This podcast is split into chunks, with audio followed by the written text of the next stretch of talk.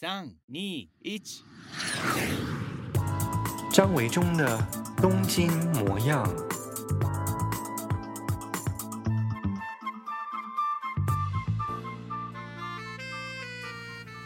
大家好，我是张维中，欢迎再次来到我的 Podcast 节目《东京模样》。这个礼拜已经进入了五月喽，又是五月天了。嗯，想想看哦，今年二零二零年已经。快要只剩一个月就走到了一半了，可是我们却有好几个月的时间都因为新冠肺炎的关系，嗯，好像浪费了许多的大好时光。以前呢，在五月份呢，就是第一个礼拜，算是日本的黄金周连续假期。那在这个黄金周连续假期，对日本人来说，其实是一个季节的转换哦。那而且也是也是一个心情上的这个节奏的调整。因为四月份大部分是新的公司啊，还有新的学校的开学入学。那经过了一个月之后呢，可能会有一些环境上面的不适应哦。换到了一个新的公司，或者是升到了一个新的学校，所以呢，好不容易盼到了，就是辛苦了一个月之后，盼到了这个连续假期，就可以好好的再换气，调整一下自己的生活节奏哦。所以过往呢，其实五月份对于日本人来说是一个还蛮重要的一个连续假期。那差不多有一个礼拜的假期的时间呢，呃，除了调整生活的步伐之外，其实还有一个很重要，就是渐渐的感受到夏天快来了。对，在四月份呢，樱花季节结束之后呢，好像整个的日本的大自然环境，走在街头上，就会觉得说，嗯，樱花谢掉了之后，除了看到冒出来的新绿，就是这些绿叶之外。嗯，就有一种就是不知道下一个季节夏天什么时候才会来的感觉。可是终于等到了黄金周假期之后呢，就会觉得说哇，夏天的脚步越来越接近了。所以在过往啊，会在这个连续假期黄金周的时候，大家会安排很多出游的活动啊，而且啊，还有很多的这些。呃，神社的这些庙会的祭典，属于夏季的这个庙会的神社祭典，差不多也都是从五月黄金周开始了。可是今年啊，因为新冠肺炎的关系。嗯，像我家附近的这些神社啊，他们依照往例会在五月初会办一些，呃，这个所谓的屋台，就是，呃，有点像神社外面的路边摊啊、炒面啊、串烧等等啊，或者是办一些园游会活动的这种这种形式的一些呃祭典。可是因为肺炎疫情的关系，今年也都全部取消了。因此，今年的黄金周可以算是一个非常暗淡的黄金周，而且呢，呃，日本的这个紧急状态宣布了，将近已经过了三个多礼拜，但是我们看到，就是东京的感染人数啊，起起伏伏的，有时候呢掉到了，呃，大概就是二十几个或三十几个，可是呢，过了一天，突然间又飙高到了一百五十、一百六十几个人。你看，都已经过了所谓的潜伏期的两个礼拜，我们上个礼拜的节目当中有听到，可是还是这么多的感染人数哦，就证明了这个所谓的紧急状态啊，要要求大家自律自述，并没有达到一个真正良好的效果。因此，其实安倍晋三首相啊已经说了，就是关于一个月本来预定的紧急状态宣言，将会在黄金周结束之后。非常有可能，而且大概百分之九十已经拍板定案了，会再延续多一个月的紧急事态命令。啊，是只有东京的感染人数状况，而不是全日本的。如果把全日本的各个都道府县的感染人数还有死亡人数一起算进来的话，那就更可观了。比方说北海道好了，北海道其实蛮严重的哦，因为在我们的节目当中，基本上我都只有谈东京，对不对？可是北海道啊，呃，它其实是比东京、比全全国其他地方自己独自的更早宣布紧急事态命令，就是北海道道内自己的紧急状态命令哦。那我们看到啊，就是在呃，他宣布这个紧急状态命令的这个两周之内呢。确实啊，就是在这个一个月后啊，可以看到它的感染人数有降低了。可是呢，在这个紧急状态解除之后，也就是全日本在进入紧急状态之前有一个空窗期啊。那这段时间大家就觉得说，哎，解除了以后就有点呃心态上有点松懈了。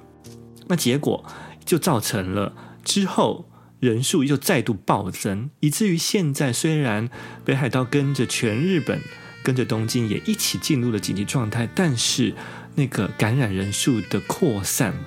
完全控制不下来哦，就是比之前多了更多倍，每天都非常多。那我们全看这个中呃全日本呢，这个死亡人数在我们今天录音的呃这一天，就是礼拜五、礼拜六哦，就有将近二十二个人都在同一天就过世了，就全日本哦。所以呃，除了东京之外，整个日本看下来，关于这个新冠肺炎的疫情的扩散啊。还是没有办法看到一个收束的状态，因为疫情啊，改变了很多日本的日常生活。上个礼拜啊，节目当中有提到，就是很多嗯、餐厅啊，东京的餐厅都很早就关门了，所以我说到我晚餐啊要去外面吃饭，七八点出门就发现所有的餐厅都关了。那在这这一集的节目当中，我就想要继续聊一聊，就是啊，嗯、虽然餐厅都很早关了，但是却带来了一个新的变化哦。嗯、疫情呢改变了整个日本的一个外带食物的文化哦。怎么说？就是呢，其实啊，在过去啊，日本的餐厅的饮食文化当中啊，是没有像我们台湾。或者是欧美啊，习惯就是把东西打包回家吃啊，不管是你有没有吃完，或者是你要直接买外带啊，都蛮少的。除非啊，有一些餐厅它原本就有提供这个便当外带的服务，那这样子的餐厅当然是没有问题的，你可以直接呃买外卖外带的东西啊带回家吃。可是除了这些餐厅之外的大部分的餐厅呢，都没有提供便当服务。也就是呢，如果你想要呃外带餐点回去的话呢，他们也是不提供的。他们根本就呃没有准备这些外带的餐盒，同时呢，他们也不觉得就是呃客人应该要把东西买回家吃，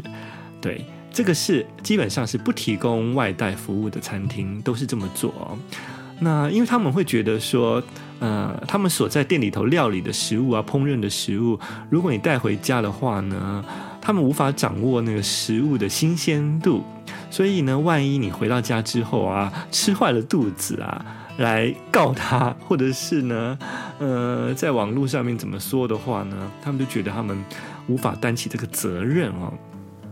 这些过去的餐厅不提供外带服务是一种类型，还有另外一种类型的状况就是，呃，吃不完不能打包。嗯，我们如果在台湾吃饭啊，或者是在欧美吃饭啊。嗯，有时候其实量很多，我们吃不完的时候，基本上你只要跟店员说可不可以打包回家，大部分的餐厅绝大部分都可以提供让你打包回家。即使是像台湾，像即使如高级如鼎泰丰这样的餐厅，也都是没有问题的。更何况是一般的夜市的一些小吃啊等等的。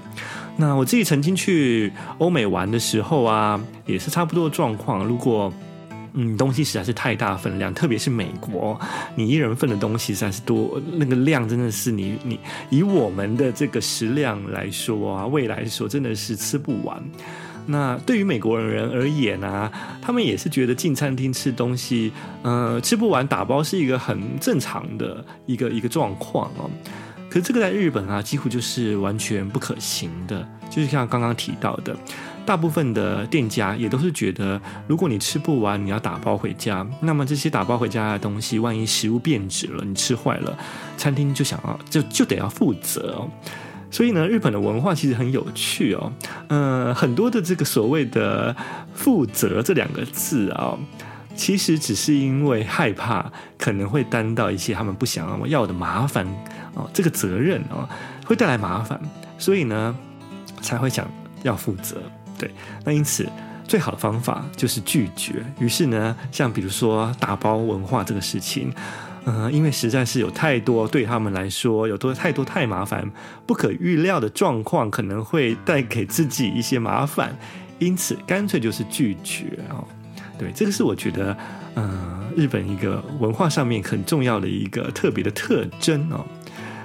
对，我自己的经验就是啊，比方说我曾经在我家附近啊。嗯，有很多小巷巷巷巷子里头有很多好吃的餐厅啊。那有一些餐厅是属于这种家庭食堂的形式，可能就是这种呃老夫老妻啊、老伯伯啊他们经营的这些餐厅。那一个人分量其实都很多。我曾经去到了一间餐厅啊，就那间餐厅的东西其实很好吃。那我很努力的吃完以后啊，因为那个分量太大了，结果回家之后我就整个人很不舒服。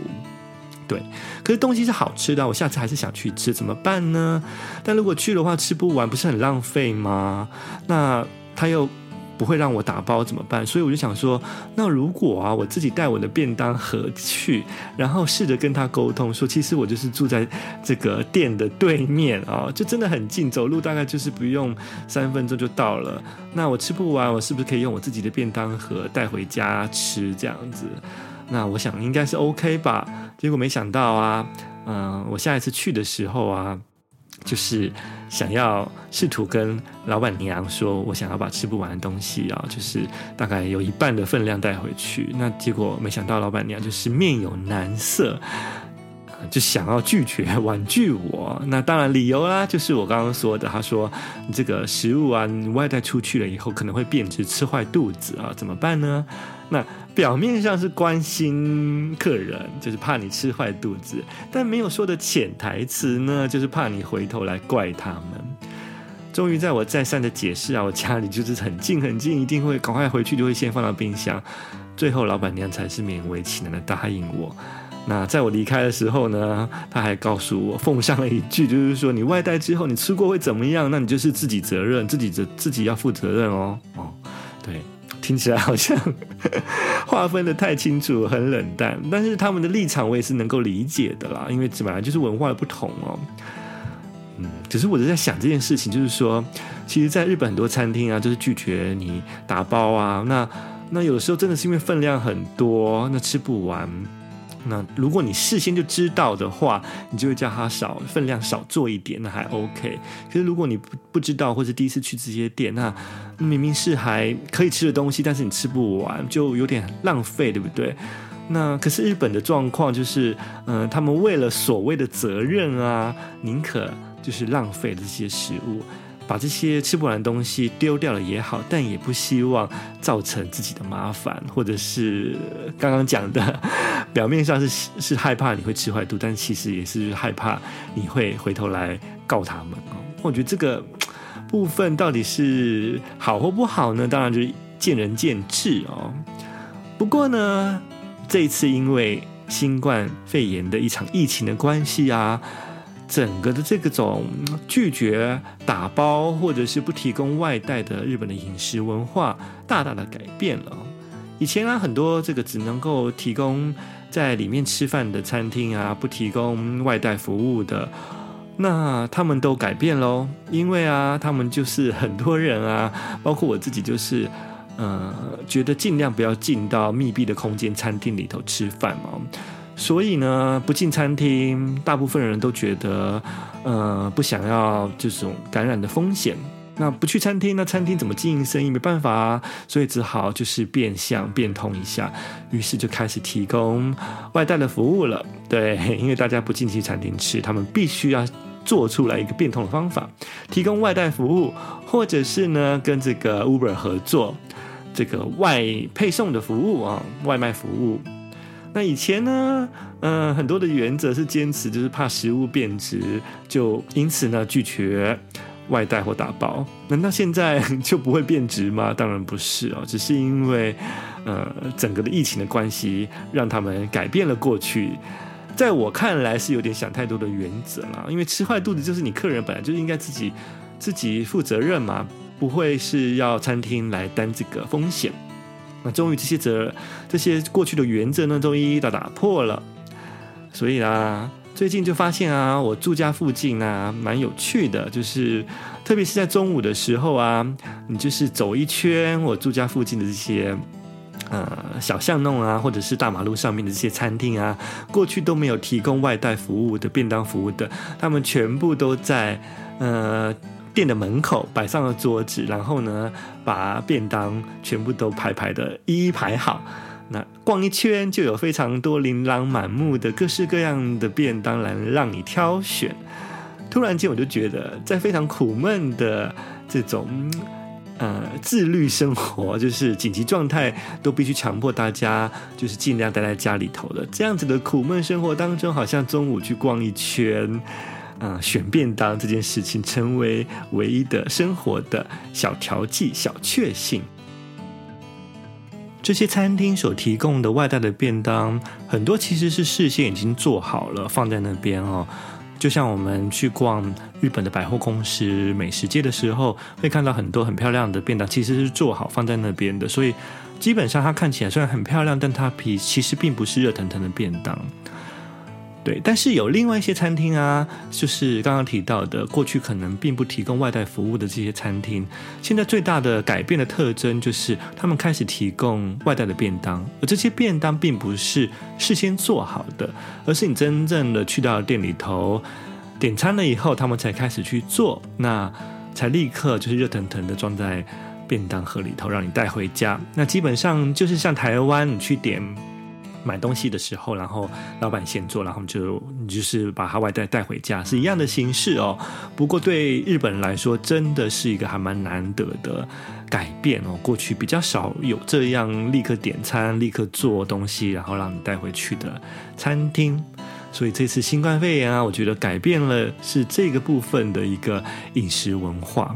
我自己觉得啊，当这些餐厅过去很坚持，他们不提供这项现点餐现做，然后外带的这种服务，可是，在历经了这个新冠肺炎的疫情之后，他们或许以后呢，都会开始去拓展一个新的这样的业务了，因为发现我不赚白不赚，对不对？因为既然可以有客人来到店里头吃饭，那同时一定也有一些客人他会有需求，就是外带走的。那他两边都提供服务的话，不就是两边都有收入可以做到的吗？嗯，而且呢，我觉得这个。疫情呢，其实也改变了一些我们的日常生活。在往后呢，或许大家也会对于要进出这些公共场合会更谨慎、更提心吊胆一点哦。如果呢，这个疫苗一直没有被发明出来的话，那这个社交距离它势必会跟以前不一样了。那因此，我们进到一些小的店家当中吃饭，大家就会觉得更紧张、更谨慎哦。所以我觉得这个外带的文化，或者是现点现做，让你带回家的这些，呃，饮食文化习惯的改变，我觉得对于日本人来说，其实是一个蛮大的变化。我家附近有很多的饭店，那因为现在没有旅客来了，所以呢，旅馆的生意也很不好。那旅馆里头不是都会有那种附设的餐厅吗？所以他们现在呢。嗯，因为也不会有人进去吃饭，所以这些餐厅大厨们也都开始去做便当喽。因此呢，有时候呢，你就会发现这个逛到这个饭店的外面啊，他们这些大厨所做的看起来非常好吃的便当，也都会以比较优惠的价钱，比你过去要进到店里头吃的价钱还要便宜，来卖给呃住在附近的上班族也好，或者是住户。嗯，有一些便当是价格比在店里头吃便宜的，但你别以为就是所有的便当都一定会是便宜的，因为我的前辈啊，呃，叫做静姐啊。她呢，静姐是过去跟我同一个办公室里头一起工作的一个前辈。后来呢，因为我们公司跟另外一间旅行社有合作，投资了在京都一个呃京町家的民宿哦，叫做旅馆啊，应该不能说民宿了，一个京町家风的旅馆叫做乐游。那静姐呢，就从东京搬到了京都，开始去负责乐游的呃营运哦。那静姐就告诉我说啊，最近呢、因为旅馆也没有生意嘛，那他就去啊，他、呃、他住在京都，平常也就会去外面买便当什么的，就发现哇，京都的便当真是非常的令人震惊。为什么？就是很多的高级的日本料亭，你知道京都有很多很高级的日本料理店，他们因为也没有日也没有客人上门，游客也没有来，但是餐厅还是必须维持下去。于是他们当然也就跟其他的餐厅一样喽，开始提供了外带服务，提供便当服务。但它可是非常非常高级的料亭餐厅呢，因此它所提供的便当价格也非常的不可思议，一个便当可能高达日币五千到一万，哎，日币一万哎，就是台币将近两千八百块钱左右。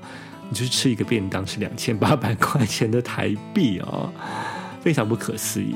那记者有去访采访他们，就是说，嗯、呃，餐厅这个因因为疫情的关系，是不是影响了生意啊？那这个日本料理店的这种师傅就回答，当然了，就是呃很严重的打击跟影响。但虽然呢是因为疫情影响了收入跟来店的客人。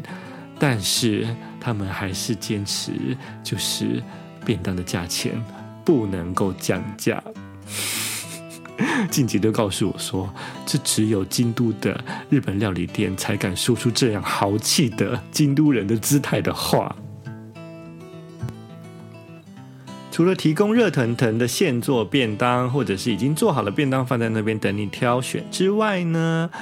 嗯，最近的一些餐厅，如果它完全没有营业的话呢，他们也开始展开了另外一种配送服务。他们开始卖料理包，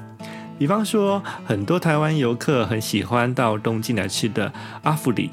阿福里柚子盐味拉面。嗯，在这个中目黑、在六本木、在这个元素都有分店哦。后来呢，他们有推出这个泡面，但当然还是在店里头吃热腾的拉面是比较好吃的。这阵子因为暂停营业，他们也没有提供热热腾腾的这种现煮的拉面外带啊或配送。不过他们就拓展了新的网购的服务哦，就是制作料理包。然后呢，你可以在网络上面订购，他们会把料理包就是送到家里头。对，那一次是至少是买三包吧哦。那这个料理包呢，他们就当然告诉了你怎么样去烹煮的步骤，于是呢，就可以让你在家里头也享受到一碗跟在店里头味道一模一样好吃的热腾腾的柚子盐味拉面。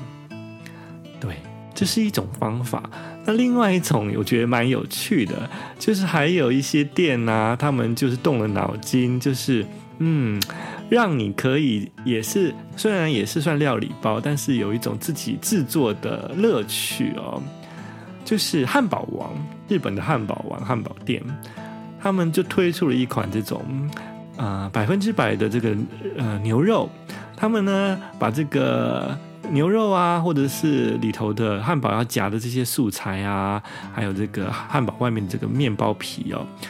全部呢，也都是用配送的方式来送到送给你啊，送到你家。那你只要经过简单的这个加热步骤呢，就可以自己制作出汉堡王的汉堡来哦。总而言之，一场疫情呢，真的是改变了日本的一个饮食文化的习惯，而且我也认为啊，这个改变可能将会，嗯、从此以后就扭转了一些餐厅的经营方式。或者是如何扩展客源的一种可能性。虽然这么说啊，我还是很希望这个疫情赶快平息下来。外带呢，在家里头吃是很安全也很方便。不过我还是很期待，很希望可以跟很多住在东京的我的好朋友们，或者是从台湾飞过来东京来找我玩的好朋友们，我们可以一起挑选好吃的餐厅。靠得很近的坐在一起，促膝长谈，品尝美味的同时，也不用提心吊胆的害怕周围的人是不是任何有可能感染的可能性哦。